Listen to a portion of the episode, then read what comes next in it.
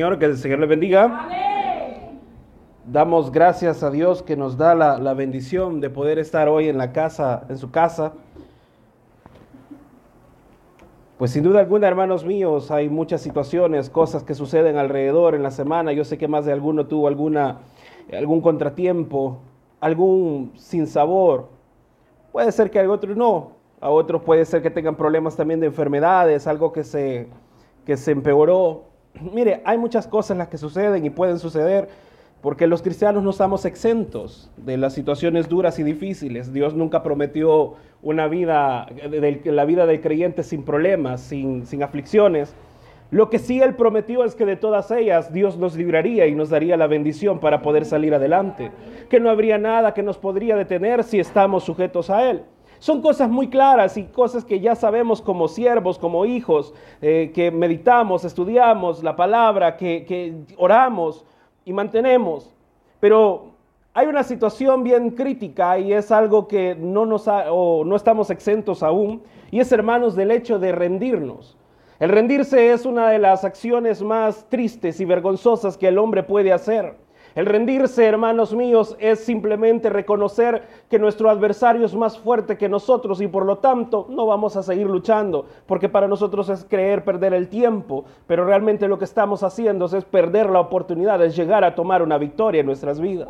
El rendirse, hermanos, es algo tan vergonzoso que hasta el día de hoy ha causado que familias se separen, ha causado que hombres y mujeres renuncien a los sueños y visiones y que promesas que Dios ha dado a cada uno de nosotros. Y es por la razón por la cual muchos creyentes hoy, pudiendo estar en la casa del Señor, no están en la casa de Dios, sino que están perdiendo el tiempo, justificándose a sí mismo, hermanos míos, que están bien, que de todos modos lo importante es que Dios vea que yo creo en Él, confío en Él, pero no hago más y hasta ahí me quedo. Se les olvida que si hasta el día de hoy reciben una bendición o están recibiendo parte de la bendición de Dios es por misericordia. Pero aún Dios, hermanos míos, tiene un límite. Y cuando Él dice basta, entonces es ahí donde viene el crujir, el llorar. Ahí viene la aflicción y la desesperación. No creamos porque estando lejos de Dios hoy las cosas están bien. Entonces significa que Dios le agrada y estoy bien. Entonces no hay mayor cosa por la cual preocuparnos. Pero la realidad es, hermanos míos, que si usted y yo como cristianos no nos esforzamos, no luchamos, no seguimos adelante, solo nos espera un camino y ese camino es el de la muerte. Porque Dios no ha llamado a muertos para seguir siendo muertos. Llamó a aquellos que estaban a muerte, de muerte a vida. Y los que estamos con vida son los que hemos creído en la vida que es Cristo Jesús. Amén. Por lo tanto, iglesia, hoy quiero invitarle a que no tiremos la toalla. No podemos tirar la toalla. Ya no. Ya no es un término válido para los cristianos. Y esta mañana en el libro de Segunda de Reyes, capítulo 13, versículos 14 al 19, vamos a leer. Segunda de Reyes, capítulo 13, versículos 14 al 19. Hemos titulado la meditación de esta mañana, Los tiratoallas. Los tiratoallas. Segunda de Reyes, capítulo 13, versículos 14 y 19. En el boxeo, y también, si no me equivoco, es en el, en el arte de la, eh, perdón, en las artes mixtas, pero uh, más aún se ha conocido como la UFC, porque la UFC es la Francisco Gavidia.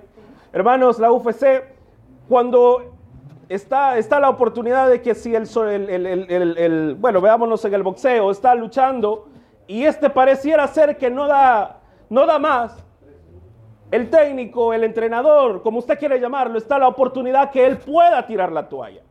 Si usted ha visto la película de, eh, digo, de, este boxeador Rocky, Rocky Balboa creo, eh, no he visto las películas de él, sino vi la, siguiente que salió eh, acerca de uno de los amigos de él, en uno de los personajes. Vemos al, contrincante, al entrenador del contrincante, cuando ve a su hijo sufrir los golpes del, del contrincante, del enemigo, al final este entrenador agarra la toalla y la tira, lo que significa en ese deporte que se rinde. Así somos muchos. A muchos nos gusta tirar la toalla. Por eso, mire, estamos como estamos. Empezamos orando una, dos, tres veces, un par de ayunos, y comenzamos a sentirnos más o menos bien, entonces dejamos. Bueno, ya Dios ya comenzó a hacer las cosas. Cuando Dios quiere que sigamos adelante. ¿Lo tenemos, iglesia? Segunda de Reyes, capítulo 13, versículos 14 y 19. Hemos titulado la meditación Los tiratoallas. Leemos tal cual está escrita en el nombre del Padre, del Hijo y de su Santo Espíritu y dice de la siguiente manera. Estaba Eliseo enfermo de la enfermedad de que murió y descendió a él Joás, rey de Israel, y llorando delante de él dijo, Padre mío, Padre mío, carro de Israel y su gente de a caballo. Y le dijo Eliseo, toma un arco y unas saetas. Toma, eh, tomó él entonces un arco y unas saetas. Luego dijo Eliseo al rey de Israel, pon tu mano sobre el arco. Y puso él su mano sobre el arco. Entonces puso Eliseo sus manos sobre las manos del rey y dijo, abre la ventana del oriente que da al oriente. Y cuando él abrió, dijo Eliseo, tira. Y tirando él, dijo Eliseo, saeta de salvación de Jehová y saeta de salvación contra Siria. Porque herirás a los sirios y afect hasta consumirlos. Y le volvió a decir, toma las saetas. Y luego que el rey de Israel las hubo tomado, le dijo, golpea la tierra. Y él la golpeó tres veces y se detuvo. Entonces el varón de Dios, enojado contra él, le dijo, al dar cinco o seis golpes, hubieras derrotado a Siria hasta no quedar ninguno. Pero ahora solo tres veces les derrotarás. Oramos al Señor y decimos, Padre, gracias por la bendición de poder compartir este pan maravilloso que es tu palabra en este momento tan especial. Bendito sea Señor porque esta palabra, este pan de vida, tú lo dejaste para aprendizaje, para enseñanza de nosotros, Señor. En el nombre de Cristo Jesús me presento ante ti y nos presentamos como una iglesia unida, como un pueblo que cree y confía en ti.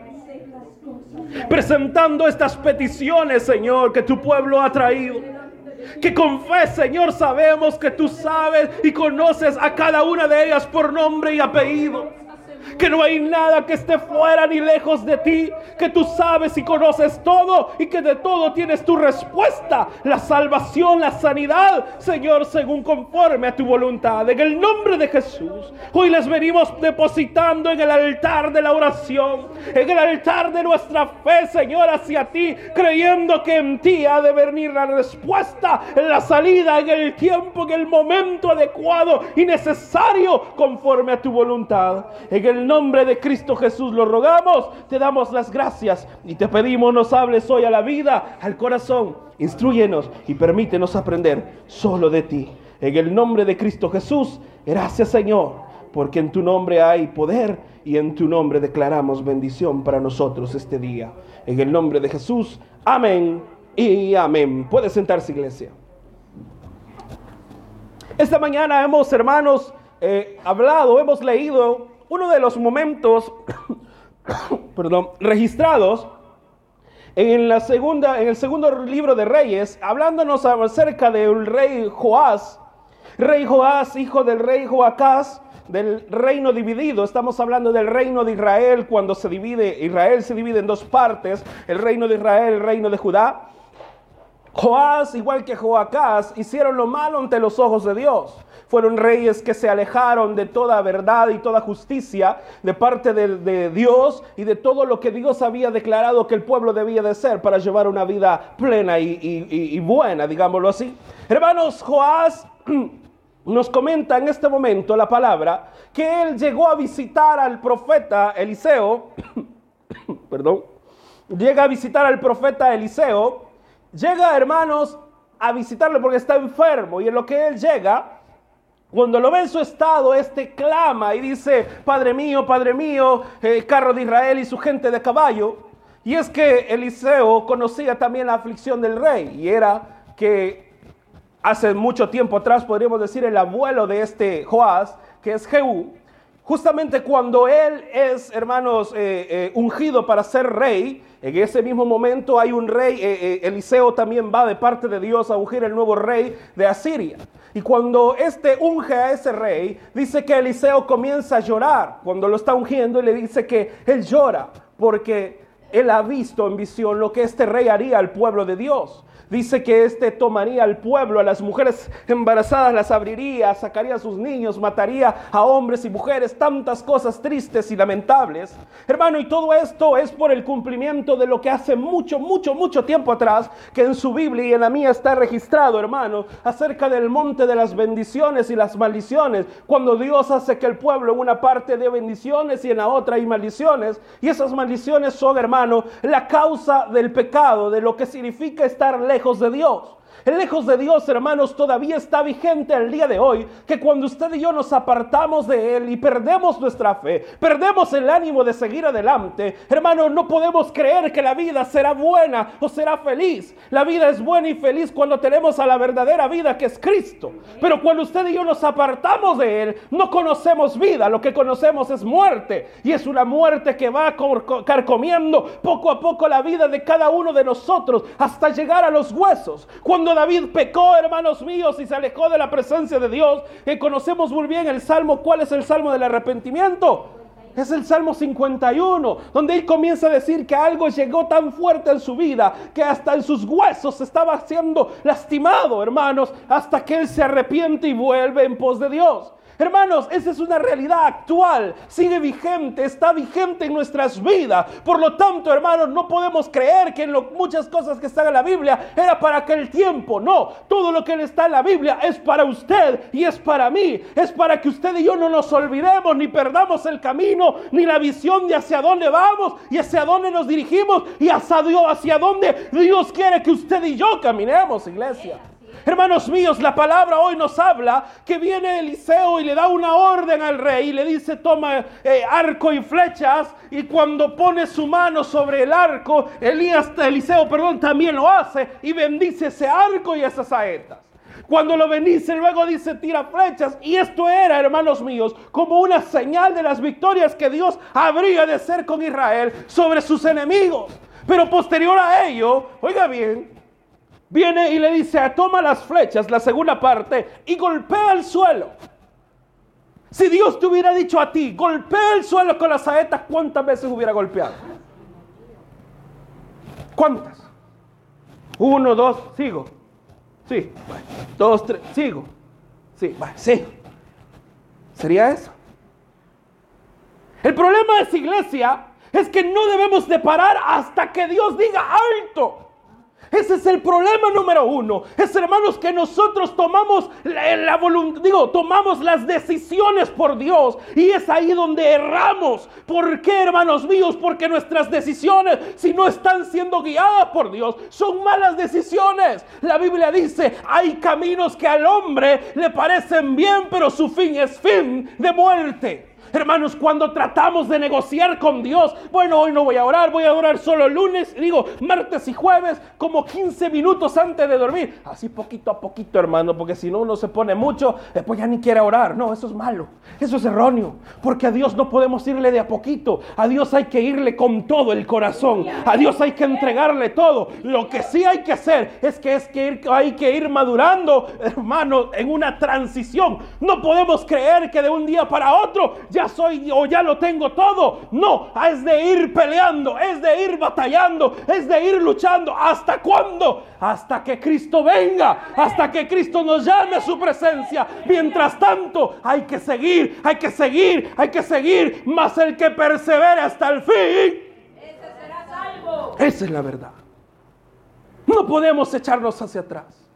El rey tuvo la oportunidad, tiene el poder en sus manos para poder declarar o reafirmar la victoria, la libertad, la liberación de su pueblo, la liberación o la bendición de su reino. ¿Y sabe qué hizo?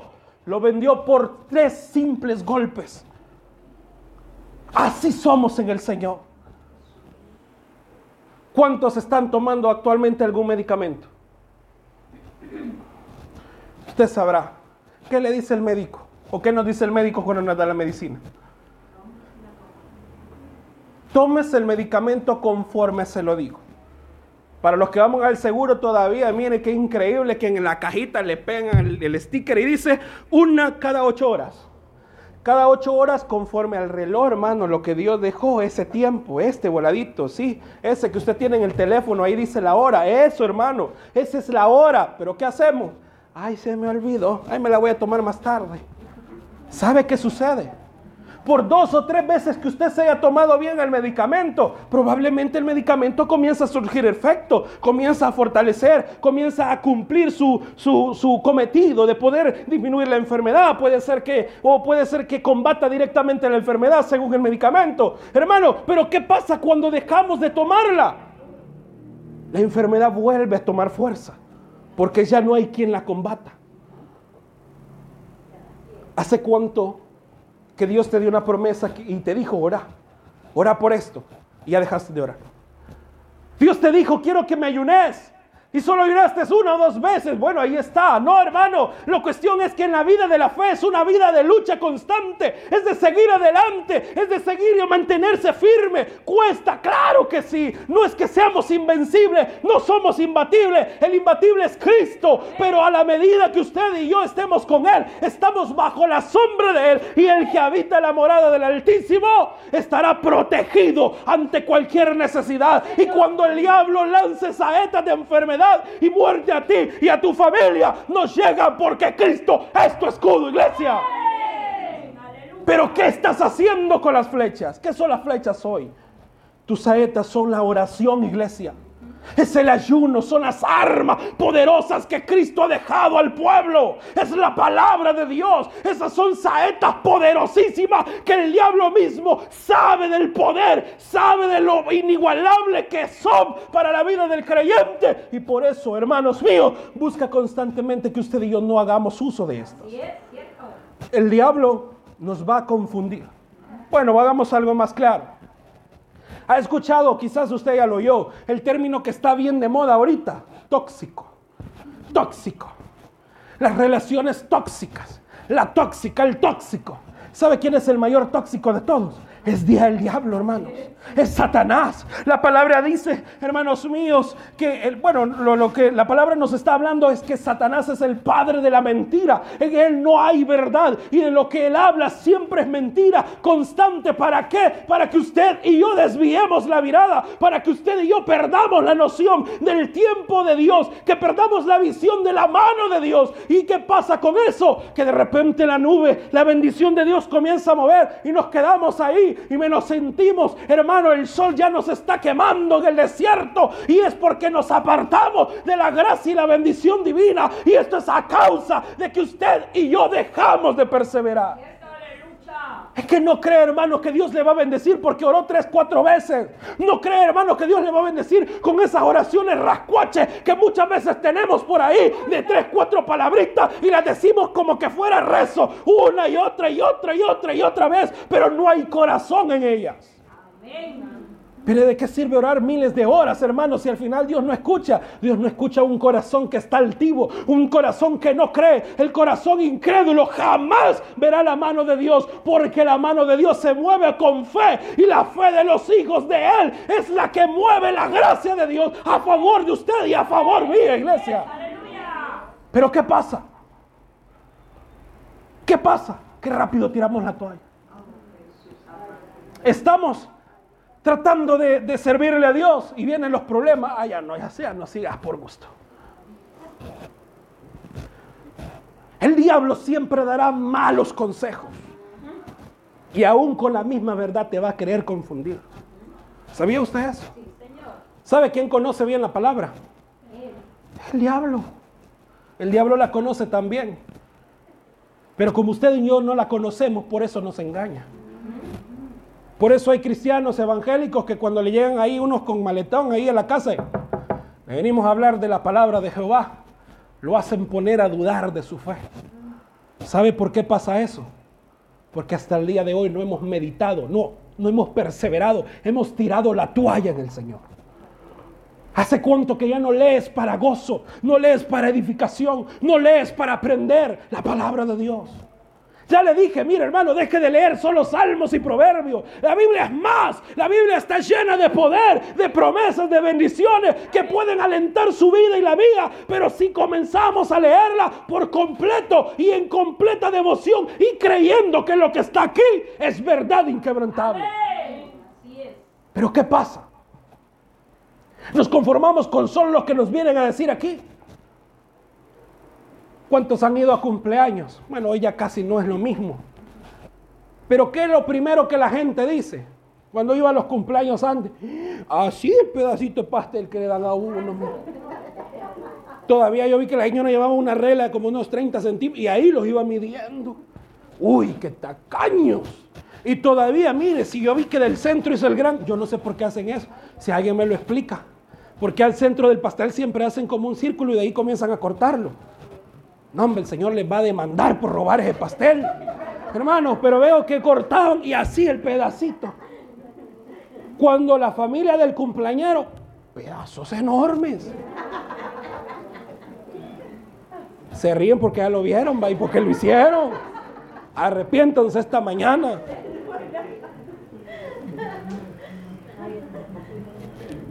Cuando Dios te dice, hey, aquí hay manos, a manos llenas.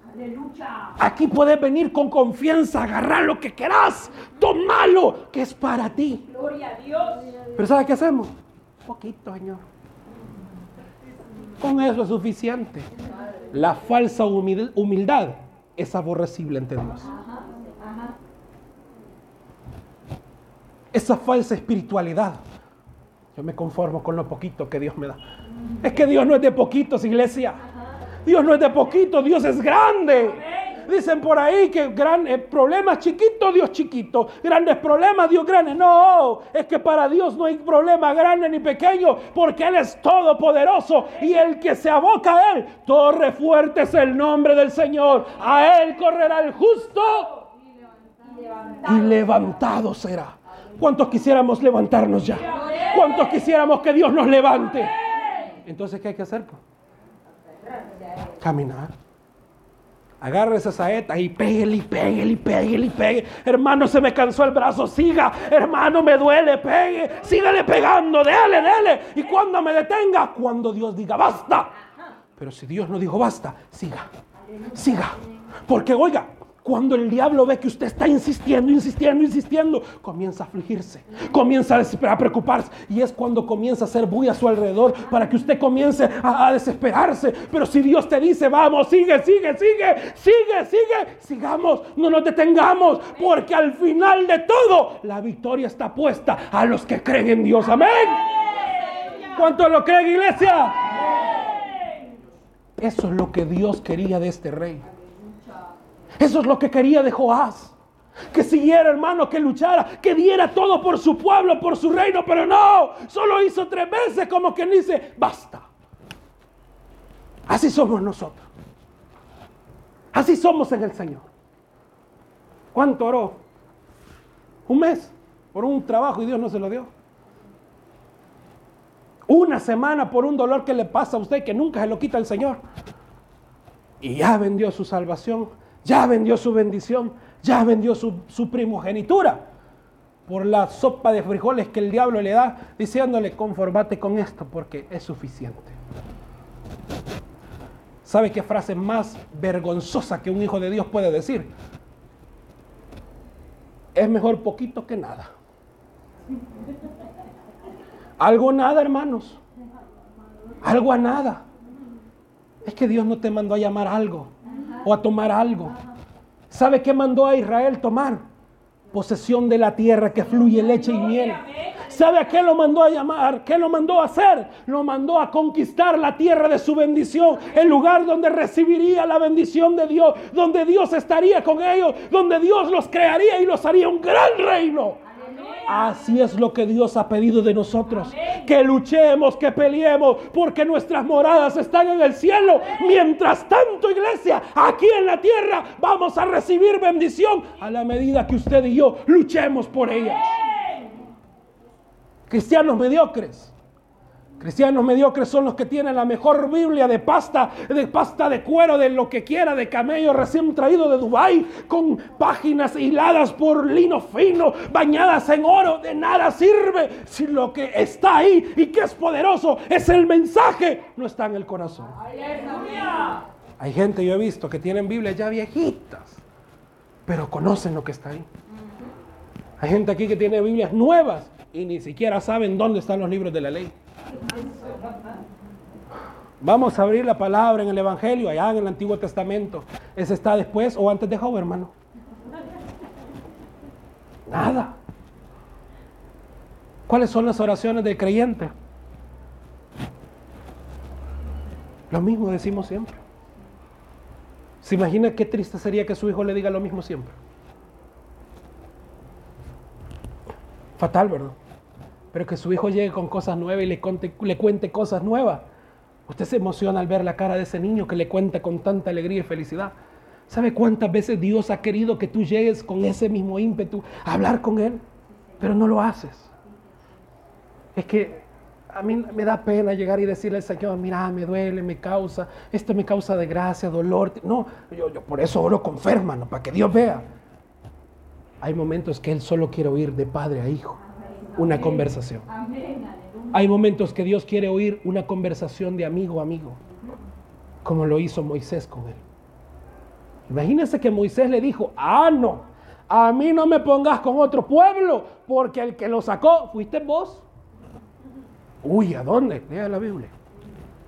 Se lo voy, le voy a dejar el chile para que usted lo busque. Yo solo lo parafraseo porque no está así, pero es bastante claro como él hablaba.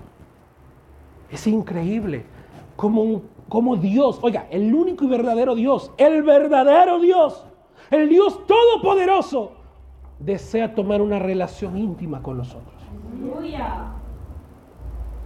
Hoy en día hay celebridades allá afuera que usted ni se les puede acercar. Uy, lo ven y por Dios, hijos de lejito.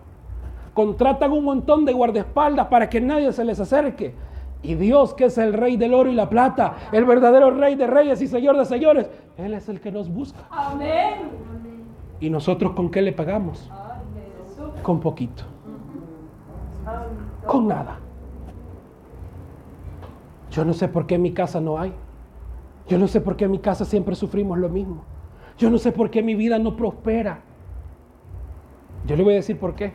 Porque solo tres golpes diste y no seguiste. Un problema llegó, ya no oramos más. Y si lo hacemos, nuestras oraciones decaen y son lamentables gemidos de dolor. Gracias, Señor. Ay, Padre eterno, mis problemas, Señor, mis problemas. Ay, los problemas, Señor. Y Dios dice, hey, ¿y cuándo me adoras a mí? Porque yo solo escucho alabanza de tus problemas. Y yo me muevo en medio de la alabanza de mi pueblo. ¿Cuál es tu alabanza, iglesia? ¿Cuál es nuestra alabanza para Dios? Le voy a comentar algo. La palabra de Dios en Lucas 9:62 dice, y Jesús le dijo, ninguno que poniendo su mano en el arado mira hacia atrás es apto para el reino de Dios. Si hoy Dios te llamó a pelear, si hoy Dios te llamó a ser un hijo de Él, no podemos ser hijos de Él el día del culto y después de ellos ya no ser hijos de Dios. No podemos ser creyentes durante la meditación de la palabra. Tenemos que ser hijos y creyentes en todo momento, en todo lugar, iglesia, porque hemos creído en la verdad y la verdad hace libre y esa libertad es la que nos ha sido dada. Por lo tanto, tenemos que seguir adelante en pos de la verdad. Pero si no lo estamos haciendo, no podemos esperar que Dios bendiga. Al contrario, el enemigo se comienza a gobernar de nosotros. No se puede servir a dos señores. Por eso el cristiano cuando dice Señor solo se lo puede decir a Cristo y no a nadie más. Por eso es que el cristiano no puede tener su fe en los hombres, la tiene en Cristo, porque el hombre que confía en el hombre, dice la palabra Jeremías 17, 5, 6, así ha dicho Jehová, maldito el varón que confía en el hombre y pone su carne por su brazo y su corazón se aparta de Jehová será como retama en el desierto y no verá cuando viene el bien, sino que morará en, las, en los sequedales, en el desierto y en la tierra despoblada y deshabitada. ¿Cuántos quisiéramos ver el bien de Dios en nuestra vida? Sí, amén. Dos. Todos los demás no. Yo no sé, veces usted, hermano. ¿Cuántos quisiéramos ver el favor de Dios en nosotros? Qué bueno. Es que mire, yo no lo voy a decir porque usted me lo dice. Mire, hermano, ¿sabe qué? Ahí se va a quedar lamentando y dolido. Después no vaya a decirle, Señor, Señor, ¿dónde está? Ten compasión de mí, resuelve mi... Ahí está más garbo para cantarla. Y Dios te dice, ¿y dónde estás cuando yo te necesito? Cuando yo quiero hablarte, cuando yo quiero decirte qué vas a hacer, cuando yo quiero decirte, esta es la salida, cuando yo quiero decirte, aquí vas a tocar, aquí vas a buscar, aquí vas a pedir, porque de ahí te voy a bendecir. Aleluya. Nada. Tres golpes dimos, insuficiente. Tres golpes. ¿Cuáles son los tres golpes? Cuando vengo y aquí oro medio.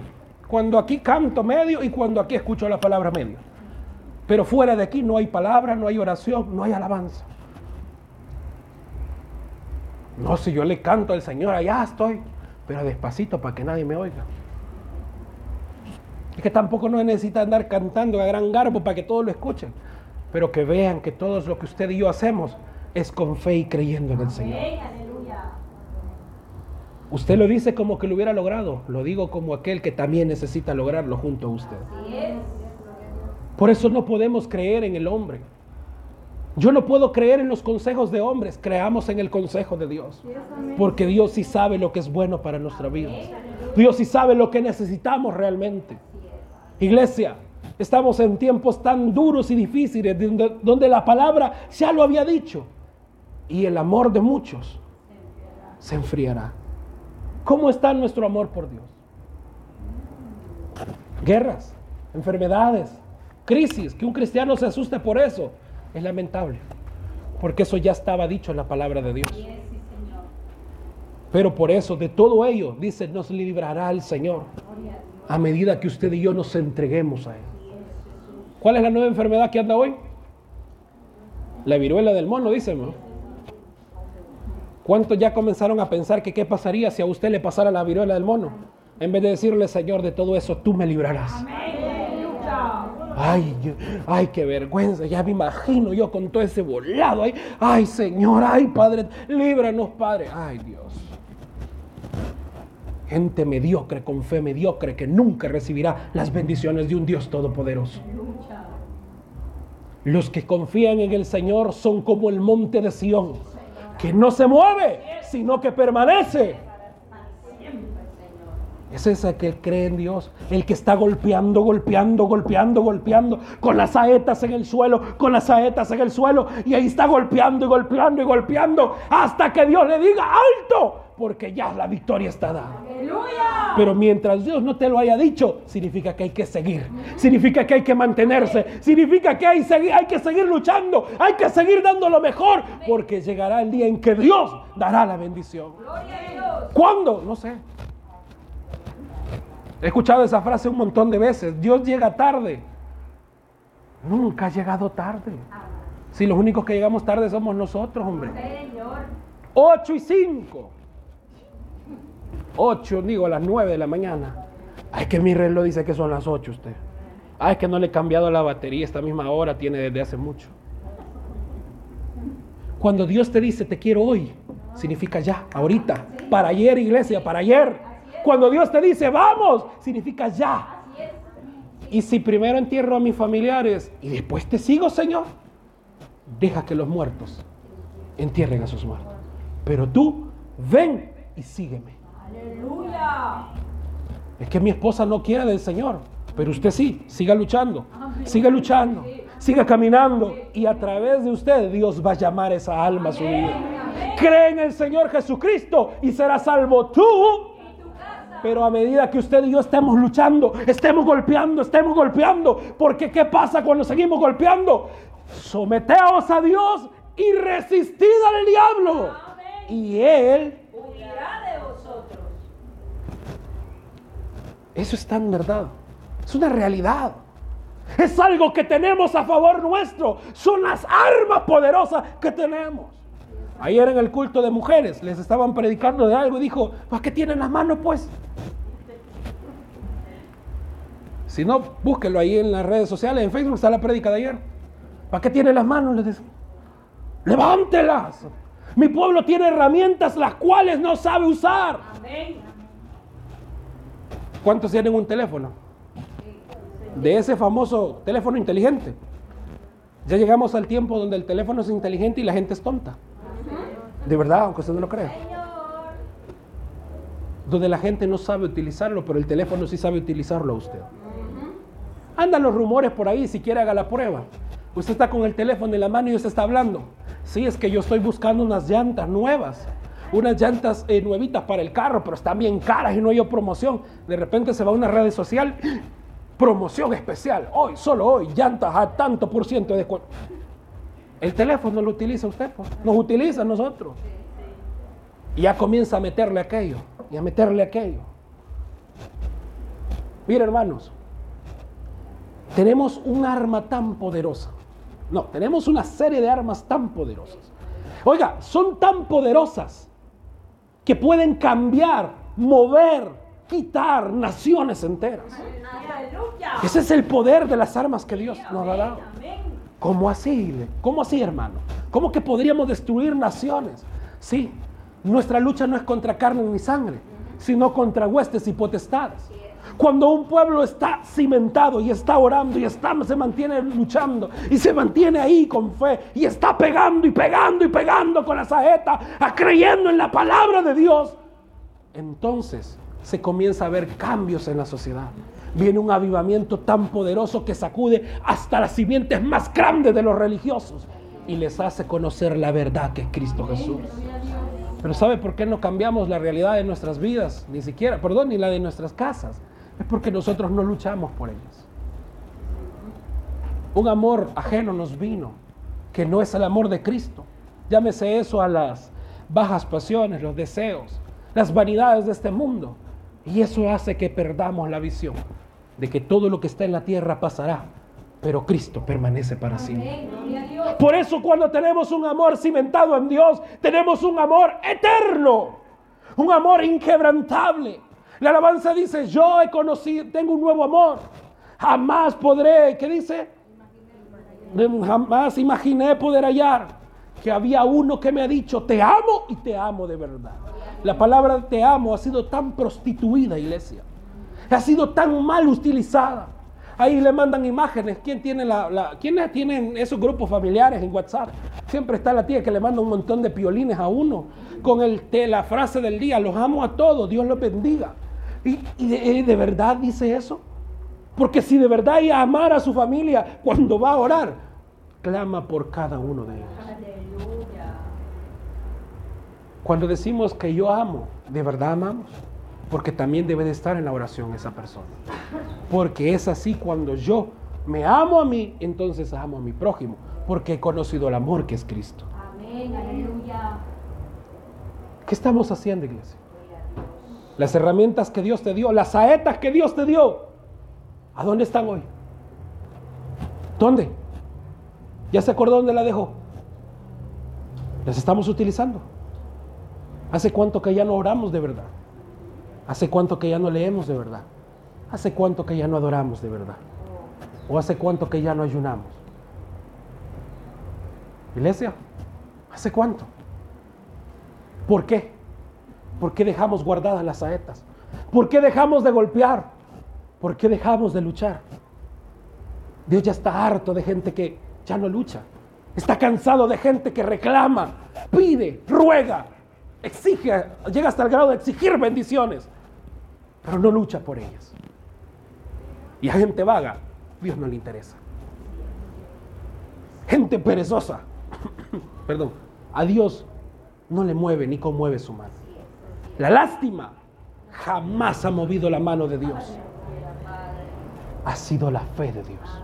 Ha sido la fe que tengamos. Ha sido la fe, ha sido la forma de luchar lo que ha movido la mano de Dios. Pero la Biblia dice que vio al pueblo sufriendo y Dios no lo quiso destruir. Porque dice la palabra que hubo un tiempo que el pueblo volvió a él y clamó y Dios le escuchó. Pero no estemos así, que cada vez que nos vengan necesidades voy a clamar a Dios. Oramos, Dios resuelve el problema. Bueno, guardemos las saetas para la próxima vez. Aquí las voy a dejar. No, se resolvió el problema, seguimos golpeando, seguimos golpeando, seguimos golpeando. Porque así no le damos chance, ni tiempo, ni lugar para el enemigo pueda crear otro plan. Porque cuando creemos en Dios, todas las cosas nos ayudan a mí. Amén. Y el que cree en Dios, somos más que vencedores. Gloria a Dios. Iglesia del Señor. Esta mañana, yo quiero terminar ya con eso porque el tiempo se me fue y ya me sacaron la tarjeta roja. Simplemente cerrar con unas palabras. Y es decirle, no me guarde las herramientas que Dios le dio. Esas saetas, no las esconda más, utilicémoslas. No sé cuántos años pueden llevar, años ya orando por una, por una sanidad. Quizás Dios no te va a curar porque Dios no le place quizás esa sanidad, pero sí el curar tu alma. Y cuando seguimos luchando y seguimos pegando, si el día de mañana Él nos llama, de algo estamos seguros, nuestra salvación está ganada, Amén. porque hemos creído en Dios y las promesas de Dios son para el pueblo. Y si creemos en Él, por medio de Él, viviremos también. Amén. El que tiene oídos para oír, que oiga, cierre sus ojos, vamos a orar.